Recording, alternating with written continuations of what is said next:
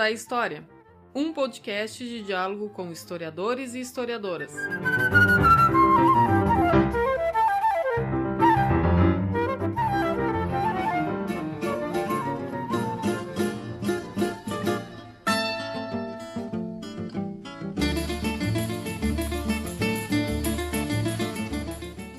Olá para todo mundo! Está começando o Minutos da História.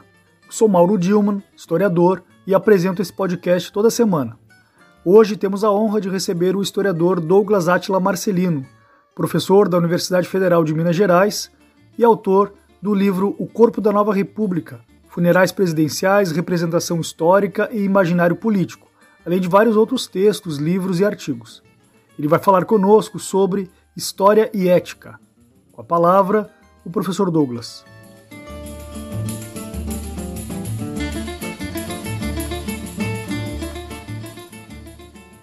Debate sobre a ética, eu diria que hoje ele é uma questão central, né, fundamental para os historiadores. Né?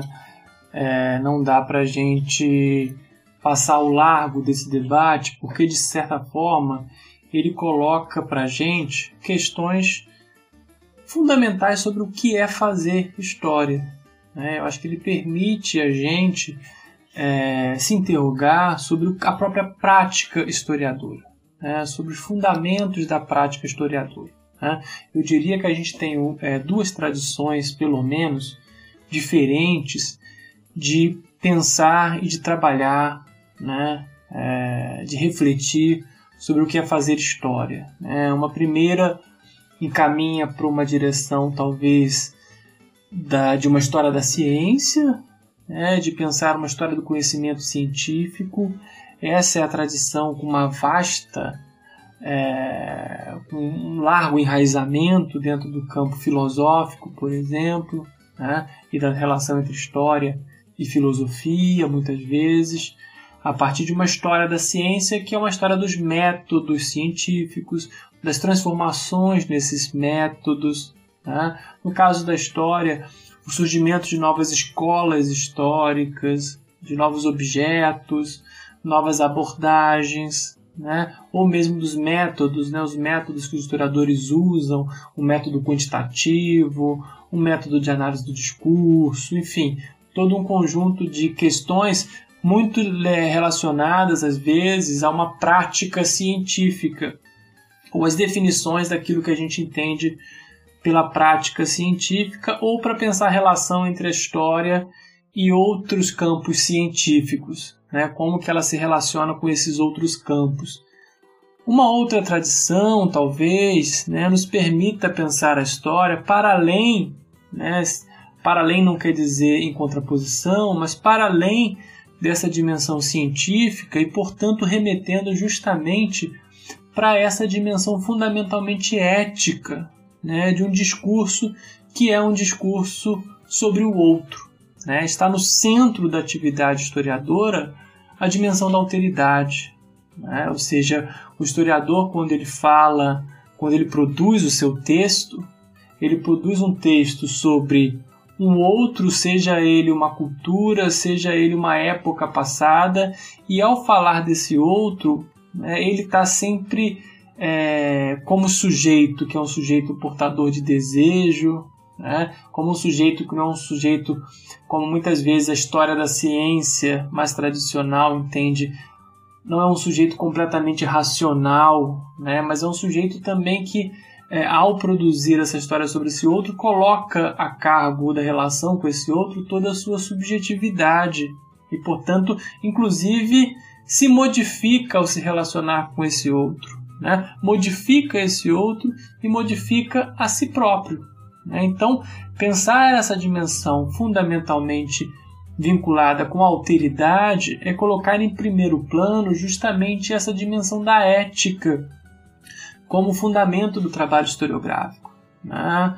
É, a história, quando ela surge na antiguidade, né, claro que a história dos antigos é muito diferente da história dos modernos, né, mas quando Heródoto, lá na antiguidade, emprega a palavra história, ele está falando né, as suas histórias, né, as investigações que ele produz, elas na verdade se constituem como um discurso sobre o outro, né? É uma, um discurso sobre uma, as práticas de sujeitos de uma outra cultura, né? É uma história sobre os bárbaros, é claro, bárbaros entendidos aí com esse sentido pejorativo, negativo, né, que os próprios gregos conferiam aos sujeitos de outras culturas do Oriente. Né? Então, é, é um discurso fundamentalmente marcado tanto por uma localização do outro, por um sentido dado a esse outro, que é o diferente, mas também que fala muito sobre a própria cultura grega, né? Ou seja, é, de certa forma, o discurso de Heródoto nos ajuda a pensar como que a relação com esse outro transforma a própria prática e a própria forma de entendimento do mundo do próprio Heródoto. Na modernidade, embora a história ganhe outros moldes, ela continua sendo, como não poderia deixar de ser, esse discurso que se produz por relação ao outro.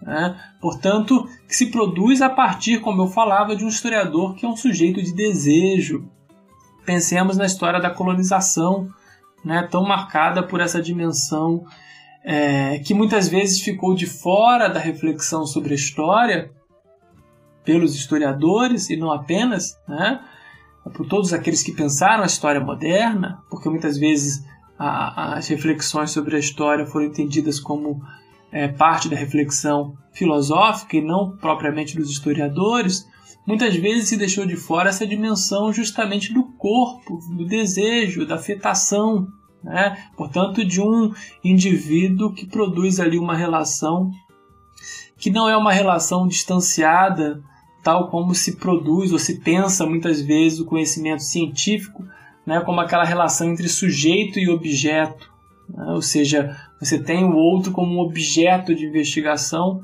tomar esse outro, que é um sujeito também portador de uma cultura, de valores, de práticas, como um mero objeto, né, como se ele nada tivesse relação de, é, de relação com o próprio sujeito historiador, é sem dúvida é, reduzi-lo e, portanto, atuar de certa forma ou reproduzir um certo discurso que foi o discurso da dominação colonialista, né, no qual esse outro foi muitas vezes reduzido apenas a um objeto de investigação. Então é importante pensar essa dimensão do outro como um ser de desejo e do próprio historiador como um ser de desejo, né? E portanto que está imerso numa relação que é uma relação de alteridade, que produz um discurso que por mais que ele queira é, que seja um discurso objetivo, é um discurso marcado também por essa transformação que a relação com o outro produz. Né? Não dá para falar do outro sem ser afetado por esse outro,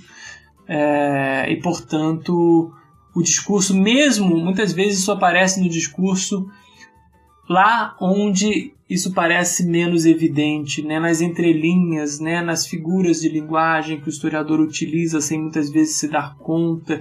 Esse outro ele, ele entra dentro do discurso do historiador, fazendo com que esse discurso seja sempre, portanto, um discurso que fala muito sobre o próprio historiador e a cultura de seu tempo. Né? Então, esse tipo de reflexão sobre o modo como nós devemos estabelecer uma relação com o outro e, portanto, pensar uma modificação dos padrões da nossa própria cultura, ele é, remete a uma questão fundamentalmente ética, né? porque isso não é resolvido por questões é, apenas relativas a história como ciência. Né? Aí a gente vai ter que pensar, inclusive, a própria constituição da ciência como uma prática e, portanto, algo que se escreve no mundo que é o mundo das práticas sociais. Né? Que isso remete pensar essa dimensão ética do trabalho do historiador é inclusive revalorizar também a dimensão fundamentalmente política do trabalho do historiador né, que é um sujeito envolvido em práticas sociais e, portanto, completamente relacionado com as lutas do presente. Então, isso permite desconstruir aquela imagem da historiografia, né, do, do, trabalho do historiador, que é uma imagem é, muito frágil, né, que é a ideia do historiador como aquele sujeito completamente distanciado que nada tem a ver com seu objeto de investigação né? e que, portanto, produz é, uma história sem implicações políticas para o presente. A história é sempre um discurso com várias implicações políticas para o presente. E esse sujeito historiador, inclusive, está implicado nas lutas do presente. Seja ele é, um historiador universitário, um professor universitário, né, que está lidando com seus colegas de departamento, que está lidando com seus alunos e, portanto, está sempre é, envolvido em relações que são relações de poder e que tem que pensar sobre a dimensão ética da sua ação nesse plano. Portanto, veja, a gente desconstrói essa diferença muitas vezes estabelecida entre o discurso do historiador como algo que está num campo muito é, mais elevado e as práticas como algo que acontece no plano mais ordinário da vida cotidiana e com o qual o historiador nada tem a ver porque ele é um pensador apenas. É preciso conjugar essas coisas, né? Seja pensando também o historiador do ponto de vista do professor do ensino básico, por exemplo, né? Do historiador, é, do, do professor de um modo mais geral, que também estabelece relações com seus alunos e nessas relações talvez tenha que estar equipado hoje em dia para justamente chamar atenção para essa dimensão ética, né?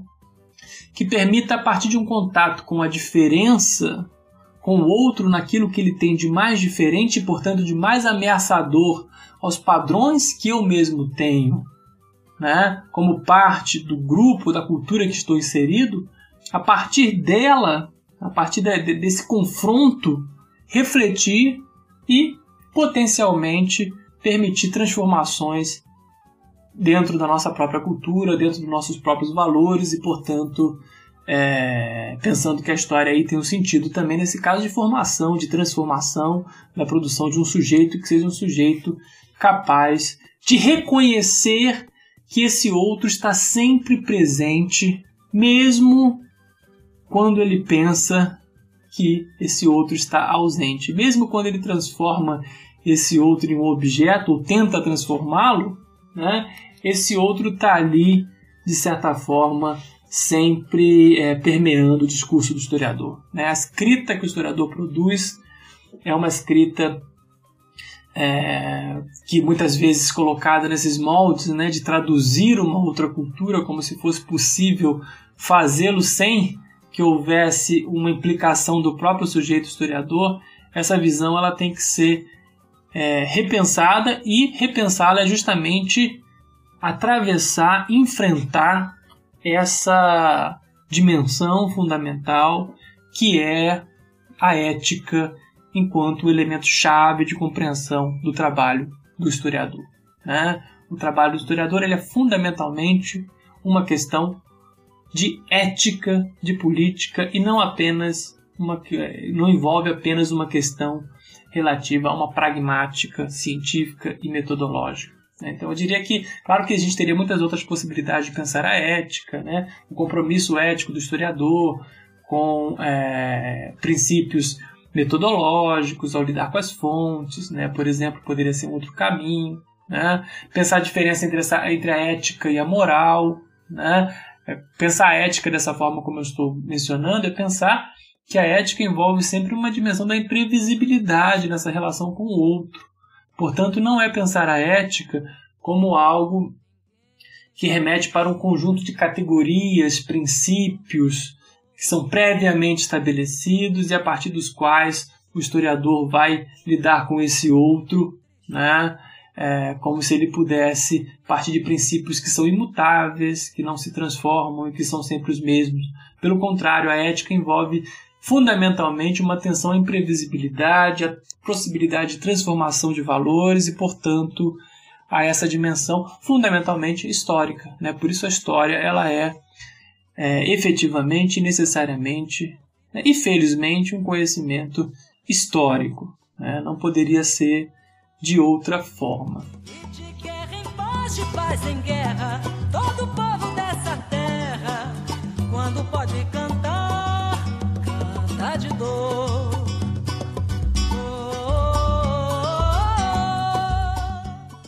Professor Douglas, muito obrigado pela sua participação no Minutos da História.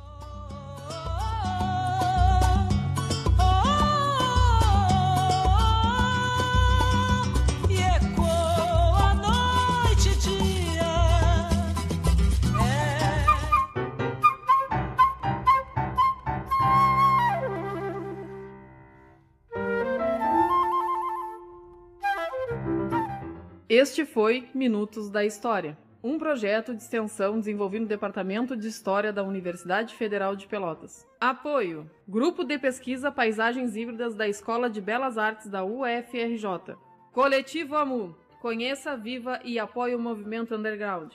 E mais ou menos preze. Edição de podcast.